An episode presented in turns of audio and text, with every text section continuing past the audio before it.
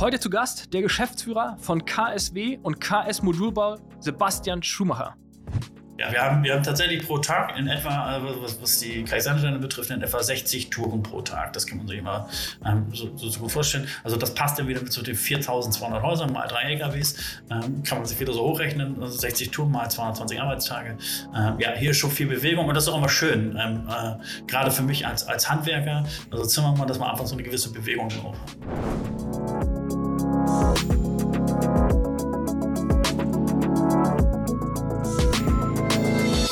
Herzlich willkommen beim Digitalwerk Podcast mit Michel Philipp Marun. Transformation und digitale Erfolgsgeschichten der Handwerks-, Bau- und Immobilienbranche. Heute noch kurz was in eigener Sache, bevor es losgeht in die neue Folge. Seit letztem Jahr haben wir unseren Service um das Thema E-Learning für Planer und Architekten erweitert. Unsere Lerninhalte sind von über zehn Kammern mittlerweile anerkannt. Damit, glaube ich, sind wir eines der wenigen Unternehmen, welches zertifiziert ist, beziehungsweise welche Lerninhalte ähm, durch die Kammern anerkannt werden. Und wenn ihr eure Mitarbeiter rund um Weiterbildung nach vorne bringen wollt und digitale Lerninhalte dazu nutzen wollt, dann sprecht uns gerne an. Ihr findet auf unserer Webseite auf digitalwerk.io auch alles unter dem Reiter Education, also Lerninhalte unter Education.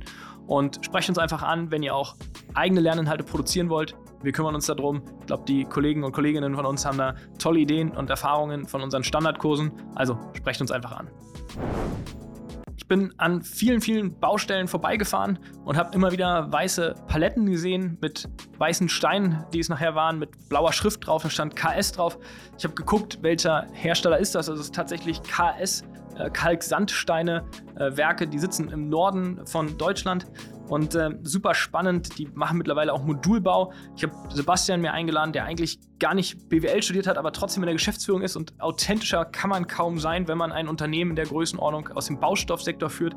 Ähm, wir haben über Modulbau, über serielles Bauen gesprochen, wie man so als Mittelständler auch da einsteigt wie der Blickwinkel auf Sustainability ist. Und ich habe ihm auch die Frage gestellt, ob er sich schon mal Gedanken gemacht hat, die Firma irgendwann schließen zu müssen, weil eben die Nachhaltigkeit ein ganz große Fragezeichen bei der Steinherstellung äh, bedeutet. Aber um nicht zu viel vorwegzunehmen, wie immer, also lass uns reinspringen in den Pod zusammen und bleibt gespannt. Sebastian, in unserem Abstimmungstermin, den wir ja immer so obligatorisch vorher mit unseren Gästen haben, haben wir ja so ein bisschen diskutiert über Nachhaltigkeit, Kalk, Sandstein versus Holz. Alle reden nur noch von Holzbau. Bevor wir da aber einsteigen und äh, den Spannungsbogen dann wieder auch auflösen, erzähl doch einfach mal, wer du bist und wo du herkommst. Ja, ich bin äh, Sebastian Schumacher, bin 41 Jahre alt, äh, verheiratet, habe ein Kind, wohne in Bremen, Wahlbremer auch und mein zweites Wohnzimmer ist auch das Weserstadion.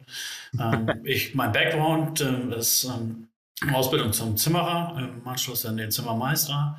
Dann bin ich vom Dach gestürzt und so in den Vertrieb eingestiegen mit Bauwerksabdichtung, später im Bereich Dachziegel und dann in der Vertriebsleitung im Umzäunungsmarkt und jetzt eben in der Geschäftsführung der Kalksteinwerke Weser-Ems und der KS Modulbau.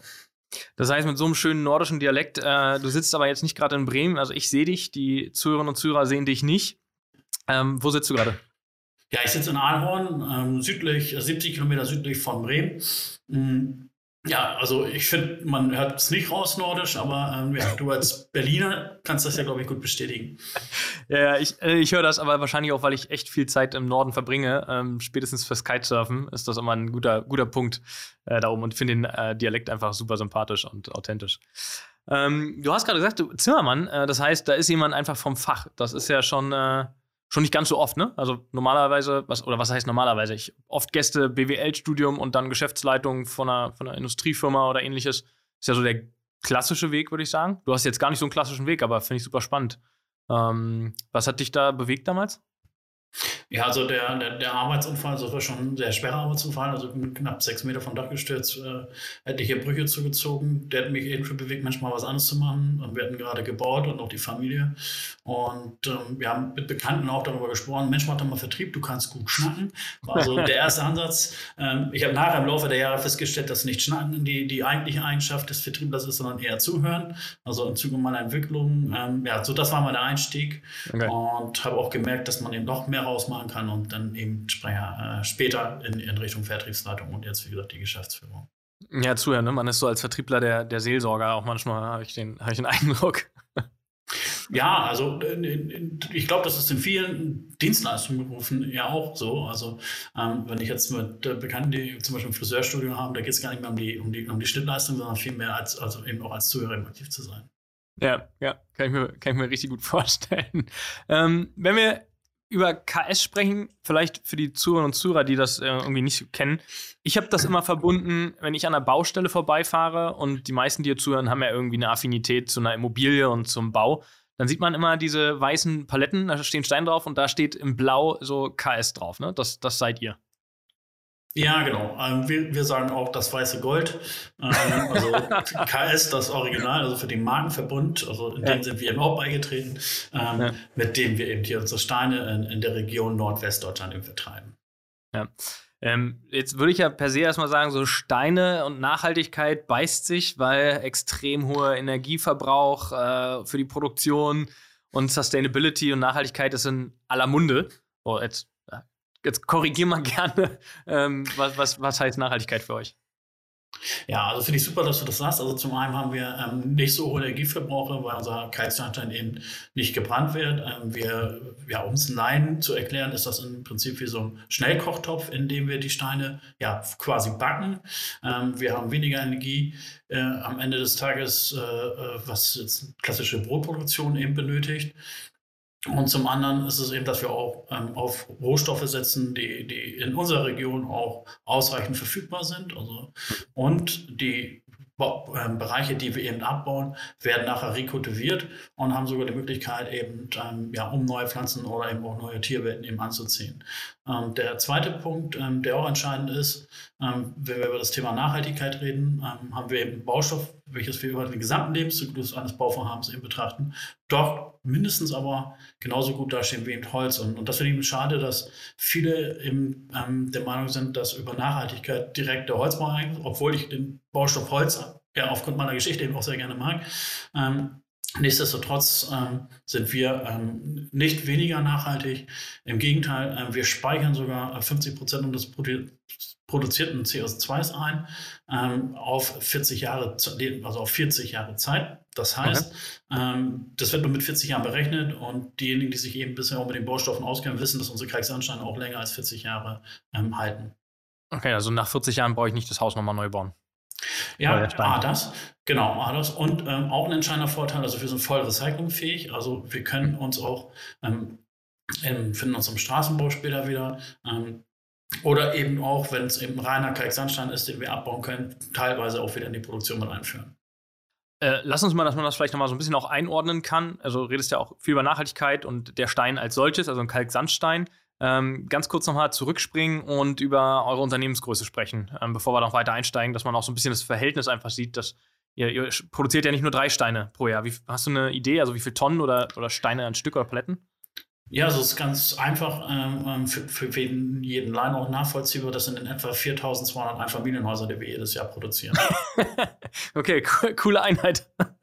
Finde ich, ja, find ich, find ich also, ja, wir haben es mal dargestellt, so auch für, für, für wir, wir gehören ähm, zum Teil auch zur Greper-Gruppe und, und da eben auch unseren internen Mitarbeitern einfach mal dargestellt, Mensch, was ist das eigentlich am Volumen, wenn wir jetzt über ja. zig Tonnen sprechen? Ist das sehr schwer nachvollziehbar. Ein Familienhaus ähm, in dem Bereich hat jeder, glaube ich, eine Vorstellung in etwa, was wir dann produzieren. Du hast gerade schon gesagt, ihr gehört zu einer Gruppe. Ähm, was ist das für eine, für eine Gesamtgruppe, wo ihr angegliedert seid? Also wir, wir, wir gehören zu einem Teil zur, zur, zur Grepa-Gruppe. Ähm, die Grepa-Gruppe ist auch im, stark im Bereich Stationsausbau und Netzausbau ähm, in der Dachregion und in den Niederlanden sowie in der Tschechoslowakei. Mhm. Und ein weiterer Gesellschafter sind die Höldinghaus Industriewerke.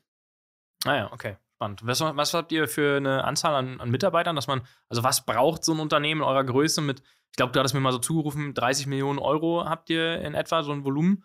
Und wie viele Mitarbeiter brauchst du dazu?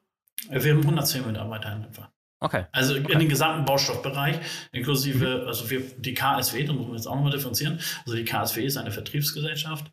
Ähm, die eben die Steine für zwei Werke der Grepa-Gruppe und eben für die Höltinghaus Industriewerke äh, vertreibt. Und insgesamt kommen da so 110 Mitarbeiter bei rum. Dann jetzt vielleicht wieder zurück, ja, um den Gedankensprung zu machen. Jetzt hat man ja so eine Größenordnung, wo ihr euch bewegt. Also das heißt, ihr, ihr seid ein guter Mittelständler in Deutschland, äh, das Rückgrat von Deutschland nach wie vor so ein Unternehmen und wir reden irgendwie über über 4000 Einfamilienhäuser, die ihr produziert, also als Stein sozusagen. Ähm, da macht es ja schon Sinn, auch über den Einfluss der Nachhaltigkeit zu sprechen. Also ihr macht euch darüber Gedanken. Es ist jetzt nicht so, dass ihr sagt, wir produzieren jetzt weiter die nächsten 30 Jahre und nach uns die Sinnflut, sondern es ist schon für euch ein Thema, Sustainability, also Nachhaltigkeit und so Co. Ja, absolut. Also das ist ein sehr wichtiges Thema. Ähm, gerade in den letzten Jahren ist das auch nochmal auf, aufgepoppt und das machen wir auch nicht ähm, allein jetzt als, als einzelnes Unternehmen der, der, der KS-Industrie, sondern eben auch ist ein bundesweites Thema. Ähm, wir nehmen das Ziel, ähm, dass wir eben bis 2035 klimaneutral produzieren sehr ernst und ähm, ja, leiten unter anderem schon ähm, unter, nicht nur eine Strategie, ähm, sondern schon vereinzelt, ob es jetzt ähm, alternativen Energien, die wir einsetzen für die Produktion, ob es jetzt Solar-Windenergie ist oder zukünftig grüner Wasserstoff ähm, sind Faktoren, dass wir die Mobilität, das ist eben dann, bei uns bekommen wir was fürs Geld, unsere Steine wiegen was, sodass wir regional maximal 70 Kilometer in etwa um die Werke fahren, sodass auch da die, die, die Idee ist, da zum Beispiel E-LKWs eben einzusetzen. Ähm, und mhm. ähm, dass man Wärmerückgewinnung eben in den Werken eben nutzt, um noch effizienter zu produzieren. Also das heißt, ähm, um die Werke rum, dass ähm, zu den, ne, also eure, eure Kunden sind die Großhändler, klassische Baustoffgroßhändler oder auch äh, Bauunternehmen? Also wir, wir, wir sind im zweistufigen Vertrieb. Wir verkaufen okay. über den Baustofffachhandel an den Bauunternehmen. An den Bauunternehmen, okay. Also das heißt, ihr genau. beliefert genau. in dem Umkreis, wo ihr Werke habt. Wie viele Werke habt ihr? Wir haben drei Werke in der Wesamsregion und ja, genau okay. um den Werk in etwa 70 Kilometer umzu. Und der Großhändler aber liefert ja in einem größeren Gebiet wahrscheinlich, ne? Also wenn wir jetzt sagen 70 Kilometer entfernt maximal, ähm, dann hat der nochmal 70 drauf oder was haben die so für ein Einzugsgebiet? Ja, also das ist schon in etwa ziemlich gleich. Also ähm, ja. überwiegend ist es auch, dass wir Streckengeschäft machen. Also wir liefern direkt zu den Baustellen. Wir haben eigene Fahrzeuge und eine Spedition, die für uns als Dienstleistung fährt. Ähm, überwiegend nehmen wir das Geschäft, machen auch Lagergeschäft ähm, bei den Baustoffhandel. Aber das sind dann überwiegend einzelne Paletten, die dann mal vom Lager des Baustoffhandels okay. gehen. Also schon für den kleinen Häuselbauer, der dann irgendwie mal nochmal eine Palette braucht. Äh, ansonsten ja, genau, der sich halt Genau, dass ich halt da irgendwie eine Garage anbaut. Garage oder so, ja. Genau. Brauche ich wahrscheinlich aber auch mehr Paletten äh, für eine Garage mittlerweile, oder? Ja, ja, also, also äh, zehn was? Paletten wird er wohl schon brauchen. Okay. okay, keine Ahnung, aber echt was dazugelernt. Ähm, hast du eine Zahl, das interessiert mich, ähm, so by the way, wie viele Paletten braucht man für so ein Einfamilienhaus, wenn du sagst so 4000, was ist da die Faustformel? Ja, also das werden 40, 50 Paletten werden das sein. Mindestens, okay, krass. Ja, mhm. Also ist schon, schon ordentlich, äh, was da durchgeht. Also irgendwie so zwei, drei LKWs muss man für so ein Haus da, je nachdem, was man als Einfamilienhaus tituliert, äh, schon rechnen. Ja, ja, also genau, drei okay. LKWs ist es in Summe. Mhm. Ah ja, okay, krass. So, da fahren jetzt drei LKWs hin, bauen so ein Einfam also für so ein Einfamilienhaus. Jetzt ähm, bringt mich das zu meinem zweiten Lieblingsthema eigentlich. Ähm, wenn ich so ein Haus baue, äh, ob jetzt Einfamilienhaus oder große Projekte, dann äh, höre ich immer wieder am Markt irgendwie das Thema BIM. Äh, mhm. Letztens war ich und habe so ein, eine Keynote gehalten und habe einfach mal in die Runde, da saßen so 150 Bauunternehmer oder Handwerksbetriebe, Inhaber. Mhm. Da wusste einer, was BIM ist. Jetzt bin ich gespannt, weil das fängt ja eigentlich so bei euch an, bei der Errichtung und Planung. Ja, das waren alles eher aus dem Ausbaugewerken. Was sagt denn euer Kunde? Wie oft werdet ihr gefragt nach BIM? Also. ja, spann spannende Frage. Ähm, also es ist ja so, dass wir, vielleicht hole ich da jetzt mal ein bisschen weiter raus. Wir haben ja eben vor äh, zwei Jahren die, die KS Modulbau gegründet, indem wir eben fertige äh, Wände aus Kalksandstein, also sechs Meter Breite und drei Meter Höhe, inklusive Fenster- und Türöffnung auf den Baustellen ausliefern. Und unter anderem war eben auch ein Teil ähm, der Motivation, warum wir auch gegründet haben, dass wir uns versuchen, so stark wie möglich im BIM zu integrieren. Ich habe das damals sehr oberflächlich im Bahn im BIM, also mein Wissen war sehr oberflächlich. Ich gesagt, Mensch, das ist eine tolle Sache, da, da, da wird man ein 3D-Modell eben aufziehen und wir versuchen dann unsere Wände zu implementieren und ähm, dann um Kollision vermeiden etc. etc. Also das, was man äh, irgendwo in den YouTube-Videos hört oder äh, sieht und, und so, so umgangssprachlich irgendwo so in dem Bau, Baubereich äh, gesprochen wird. Ähm, dann hatten wir uns ernsthafter damit be be beschäftigt, hatten uns auch Software zu und die ersten Objekte abgewickelt und festgestellt, ähm, naja, in Wirklichkeit bekommt man PDS, ähm, die man sich dann selber hochziehen kann, selber modellieren kann ähm, und ähm, im besten Fall noch ein 3D-Modell. Ähm, ich habe äh, heute noch mit einer Kollegin, die für uns als Dienstleistung ähm, die, die BIM-Modelle umwandelt, also vom Gap in, oder vom PDF in BIM-Modell, sodass wir es bei uns mhm. eben einspielen müssen, um die Wände zu limitieren. Und ich finde diesen Vergleich ganz gut. Das ist in etwa so wie, wie die meisten eben das Biofleisch betrachten, die sagen, ja Mensch, also kurz nachdem die eben einen Bericht gesehen haben, wie es in so einem Schlachthof aussieht, Mensch, morgen steige ich um auf Bio ähm, mhm. und ähm, spätestens nach dem dritten und vierten Mal ist dann wieder der Wandel weg. Was möchte ich damit mhm. sagen? Also zum einen ist es eine Wahnsinnsinvestition für Unternehmen zunächst einmal das Personal, ähm, die mhm. Kapazitäten, mhm. das zu nutzen und die wenigsten bleiben bei. Um es kurz zu machen, mhm. also gute 10%, 15% zeichnen wirklich in BIM oder modellieren in BIM, nicht zeichnen. Von, von euren Kunden, also, also ja. ihr verkauft ihr im Baustoffhandel, aber von den Bauunternehmern nachher, die eure Steine verarbeiten, wirklich davon 10, 15 Prozent. Ja. Das ist verdammt wenig, würde ich sagen. Ja, und ähm, ich glaube, dass, dass das so. also, so, vielleicht noch ein Satz dazu. Auf jeder Konferenz, ne? Ähm, auf jeder äh, sei es hier irgendwie die Bau- oder Digitalbau, es darf ja auf keiner Podiumsdiskussion halt BIM fehlen. Und das ist das, das Thema schlechthin, was seit zwei, drei Jahren massiv mit der, mit der Pionierfahne nach vorne getrieben wird auf der theoretischen Seite und einzelne Vorzeigeprojekte. Ja, absolut. Also genauso mit dieser Überzeugung bin ich ja auch, ähm, haben wir ja auch damals angefangen um, ähm, bei der Unternehmensgründung mit Modulbau und Menschen mit BIM und das kommt, und wir, wir werden dann den, die, die Netzwerke weiter ausbauen. Wir können uns auch irgendwo schulen von anderen Unternehmen.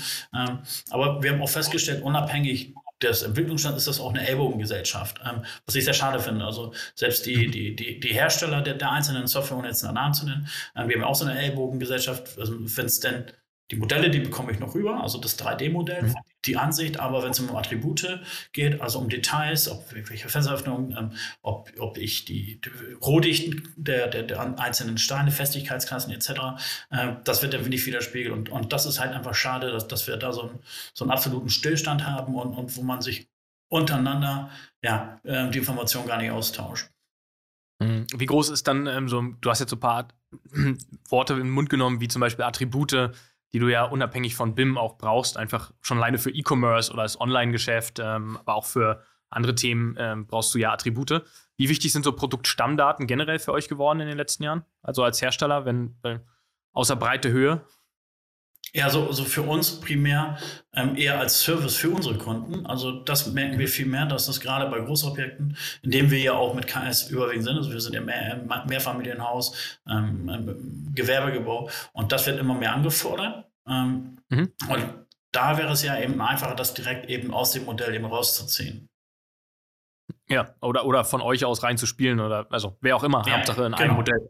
genau, also wir, wir, wir, wir, sind ja auch am Anfang mit dem Modulbau, gerade was das Thema BIM betrifft. So. Und ähm, wir sind viel im Austausch ja. mit Unternehmen und, und sagen eben welche, also ich kann da nicht so in den Details mit reinspringen, dafür ähm, vertraue ich eben auch meinen Bauingenieuren und Zeichnern.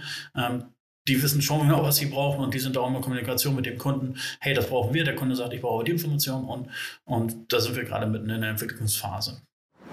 Und hier noch ein kurzer Werbehinweis. Die Tore zur Bau 2023 öffnen sich wieder. Vom 17. bis 22. April 2023 ist es wieder soweit.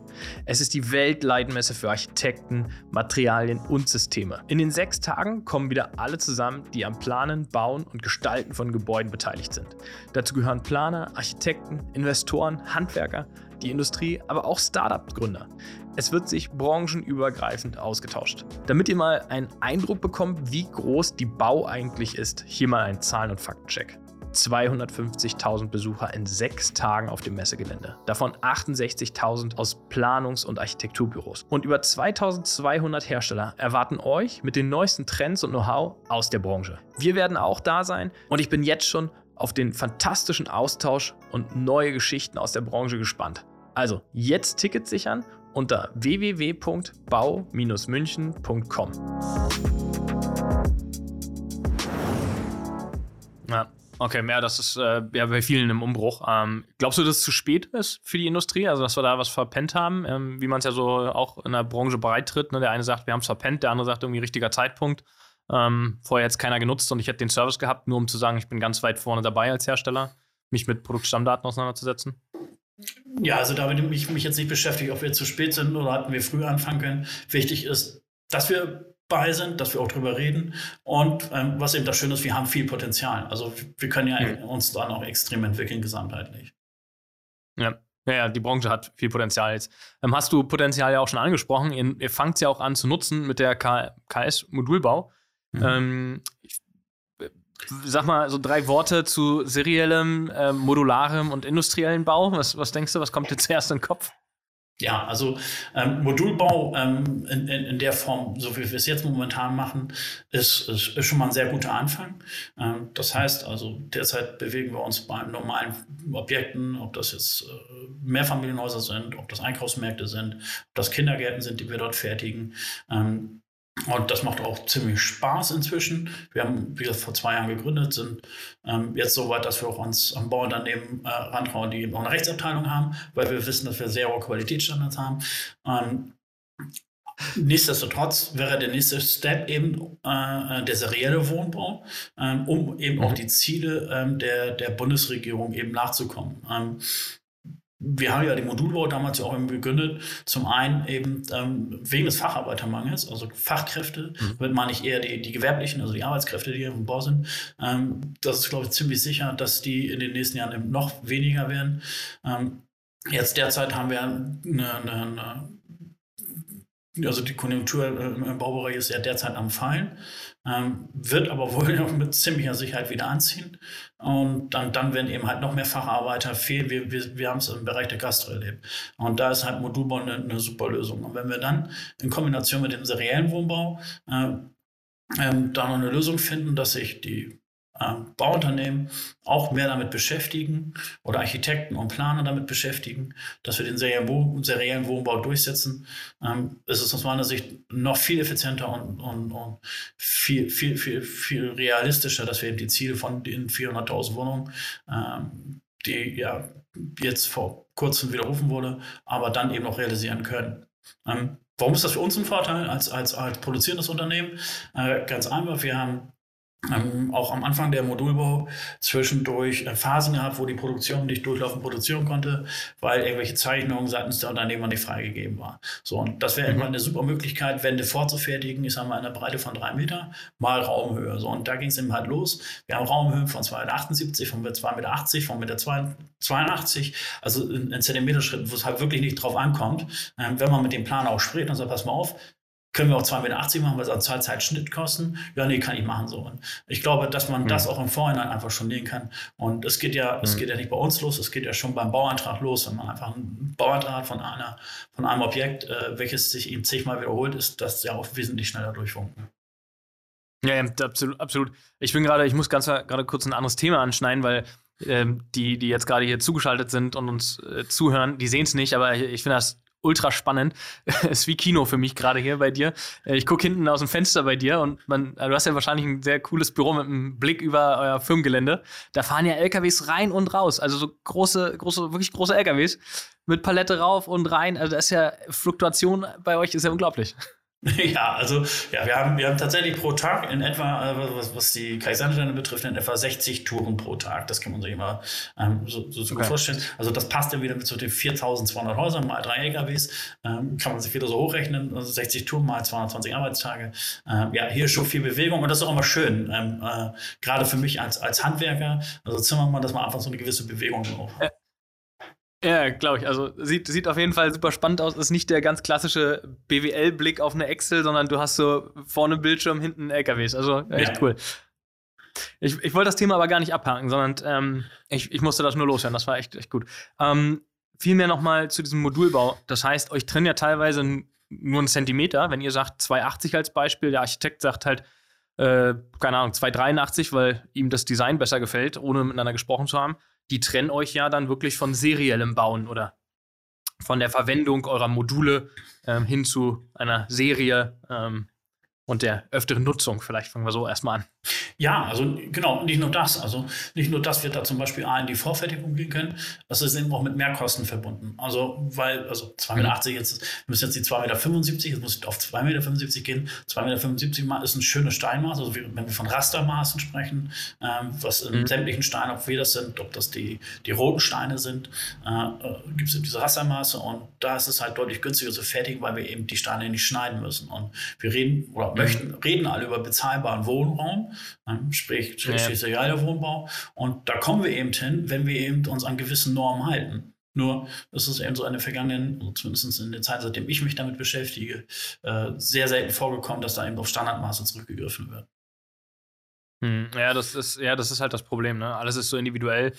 Es gibt ja viele Architekten, die mittlerweile auch sagen, wir müssen viel mehr ähm, Individualität nicht durch Höhe schaffen, sondern eben äh, durch, durch verschiedene Elemente, die man austauschen kann, die man modulartig zusammensetzen kann, dass trotzdem eben ein Straßenzug nicht aussieht wie der, oder das Haus in einem Straßenzug aussieht wie das andere.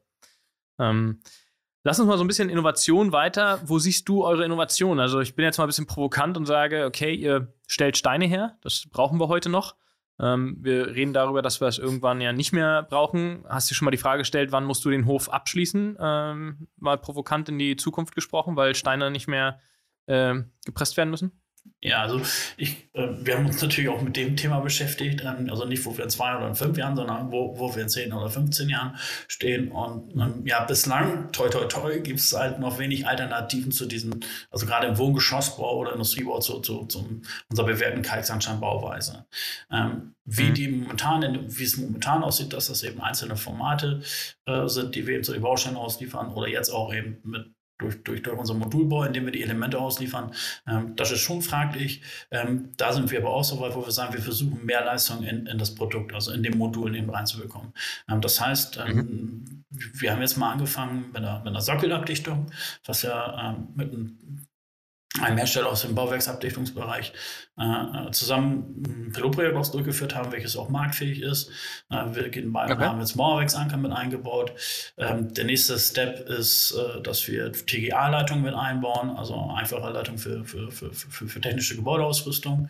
Ähm, Mhm. Und dann im, im, nächsten Zuge dann eben mit Fenstern und mit Türen. Ähm, warum? Weil auch das immer eine größere Herausforderung wird, was die Logistik, also Fensterrahmen und Fenster werden immer schwerer und die eben auf den Baustellen, die Gerüste hängen dort vor, die immer ähm, dort eben ähm, zu versetzen, ist, ist, ist mittlerweile schwerer als, als das, wenn wir die in Form mit einbringen in die Wand.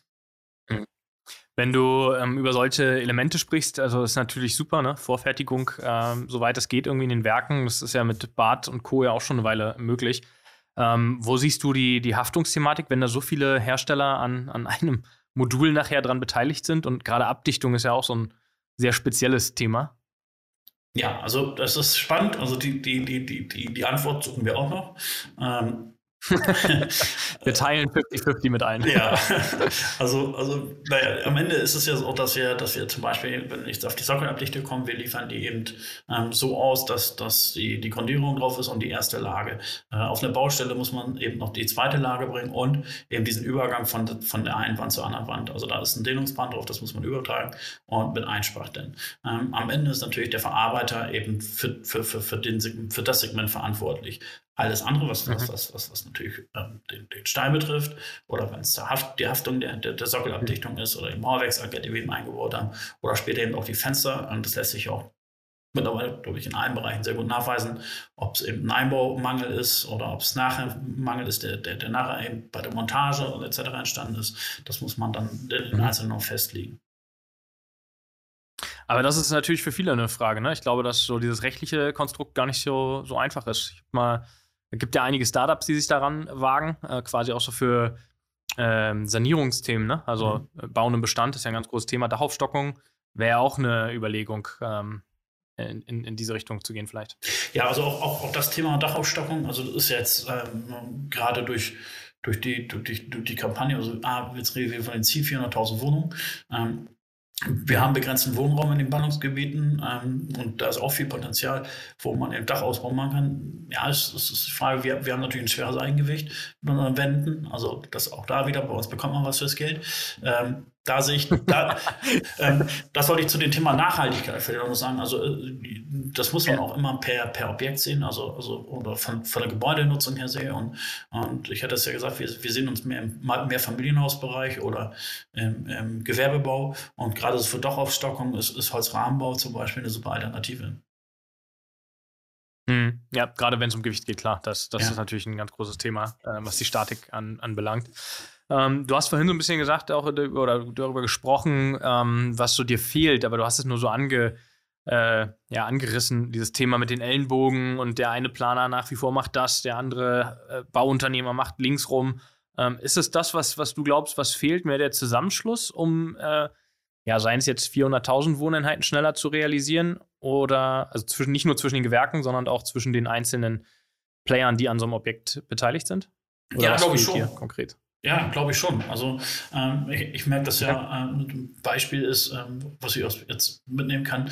Wir haben ja eben die Modulbau gegründet und im Nachhinein haben sich ein paar Bauunternehmen ähm, auch zusammengetan und auch so eine Modulbaufirma gegründet, also, also so eine Anlage geholt, so ein Halbautomat, mhm. mit dem die eben halt genauso wie wir eben auch die Wände fertigen können, ähm, in direkter Nachbarschaft. Und ich, wir sind viel dem, mit denen in Kommunikation, unterstützen uns, wo wir können, also gegenseitig, ähm, auch mit dem Wissen und mhm. haben, wurde auch aktiv von anderen angesprochen, Mensch, das ist euer Wettbewerb, wir können euch den unterstützen, etc. etc.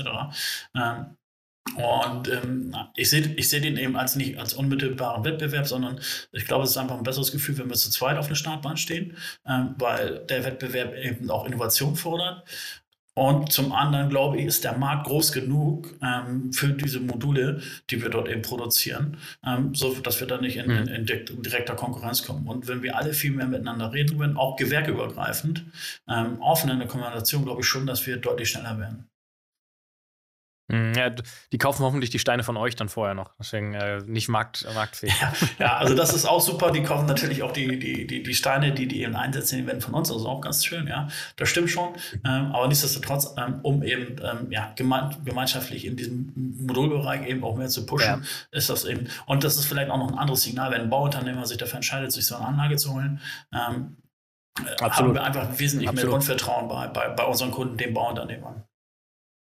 Ja, was, was, hast du da so für Investitionskosten? Bist du sechsstellig, siebenstellig äh, für, für so eine Anlage? Ja, mit, im mittleren siebenstelligen Bereich. Ah, doch, ja, also, okay, also es ist halt nicht nur die Anlage, ne? also es ist nicht mit Anlage getan, man braucht, man, man bekommt die halt nicht mehr aus so einem normalen Transporter, also wir brauchen einen Innenlader, ähm, also spezielle mhm. Transportsysteme, wir, wir benötigen Sicherheitssysteme in, in der Halle, äh, die Software, die wir einnutzen, die an unserem ERP-System anknüpfen, also die Zeichensoftware etc., dass wir dann nicht beigehen und händisch halt jede einzelne Wand eben nachtragen und, und in Summe kommt dann mit ein bisschen Marketing etc., kommt dann halt so eine Summe zusammen. Okay. Krass. Wie guckst du drauf, wenn wir so über solche Anlagen sprechen? Ähm, 3D-Druck, also Peri als, als Hersteller ja sicherlich ziemlich die Werbetrommel gerührt in den letzten Jahren ähm, im Verhältnis. Also glaubst du, das ist irgendwie äh, denkbar, dass wir irgendwann alle unsere Häuser drucken lassen oder doch dann eher Kalksandsteine von KS? Also ähm, auch, auch die, die haben ihren, ihren Zweck und ihren Einsatz. Ähm, was, was mir an der Sache so ein bisschen äh, oder wo, wo, wo ich eher sehe, dass, dass sie scheitern, ist, ist der Einsatz auf den Baustellen. Also ähm, wenn man das eben vor, in, in der Halle, in der Industrie produziert, unter, unter, unter diesen Bedingungen dementsprechend, auch so wie wir das machen, und dann zu den Baustellen ausliefern, ähm, haben wir eben diese Witterungseinflüsse eben nicht. Und das, glaube ich, das wird eher zum Nachteil sein, solcher Systeme. Mhm. Mhm. Äh, man, also ich hatte das mal gesehen, dass er irgendwie auch äh, tierisch lange abgedeckt und ein riesengroßes Gerüst drum gebaut um dieses Haus, damit man es irgendwo draußen auch äh, auf der, auf der Wiese quasi drucken oder printen kann halt. Ja, genau. Also ähm, da gibt es ja mehrere Systeme. Also jetzt nicht nur es gibt auch äh, irgendwelche kleinen Roboter, die inzwischen schon auf den Baustellen irgendwelche Steine versetzen können. Ähm, alles super, aber ich muss wieder die Grundrisse eben danach ausrichten, dass, dass ich eben die, die Technik eben auch da durchbekomme und ich muss eben die Witterungsverhältnisse ja. haben. Also ich, ich hatte mich da um einige unterhalten und, und da ist es eben so, ja, wenn es zu windig ist, dann funktionieren die, wenn, wenn die Sonne zu stark ist, dann werden irgendwelche Sensoren geblendet, wenn es regnet, geht es auch nicht und deswegen glaube ich, hat man schon einen Vorteil, wenn man wirklich in Halle vorproduziert und dann eben auf die Baustelle die fertigen Elemente ausliefern. Wie auch immer, ob das nun, ob das nun so ist, wie wir es derzeit machen, mit irgendwelchen aufeinandergeklebten Steinen, ähm, klassisch, ähm, oder ob das Betonelemente, Holzrahmenbau, äh, ob die Steine jemand anders aussehen, wie auch immer. Also alles das, was ich eben vorab produzieren kann ähm, und dann fertig so als auf die Baustelle liefern kann, wird sich durchsetzen. Okay. Ja, das, ist doch ein, das war eigentlich ein schönes, schönes Abschlusswort. Das würde ich ja sogar so stehen lassen ähm, mit dem, was sich durchsetzen wird.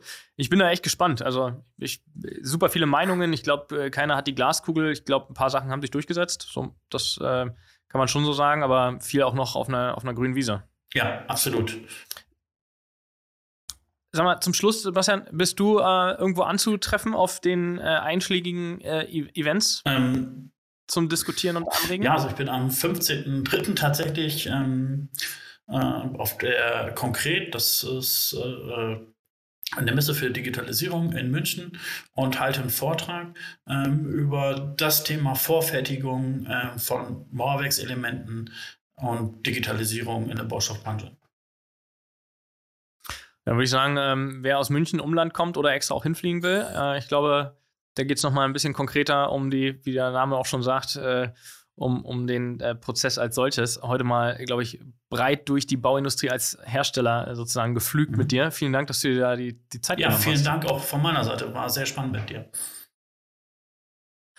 Sehr gerne, liebe Zuhörer und Zuhörer. Schön, dass ihr eingeschaltet habt. Nächste Woche geht's weiter. Also dranbleiben und nicht vergessen zu abonnieren, egal wo ihr uns hört. Wir freuen uns. Ciao.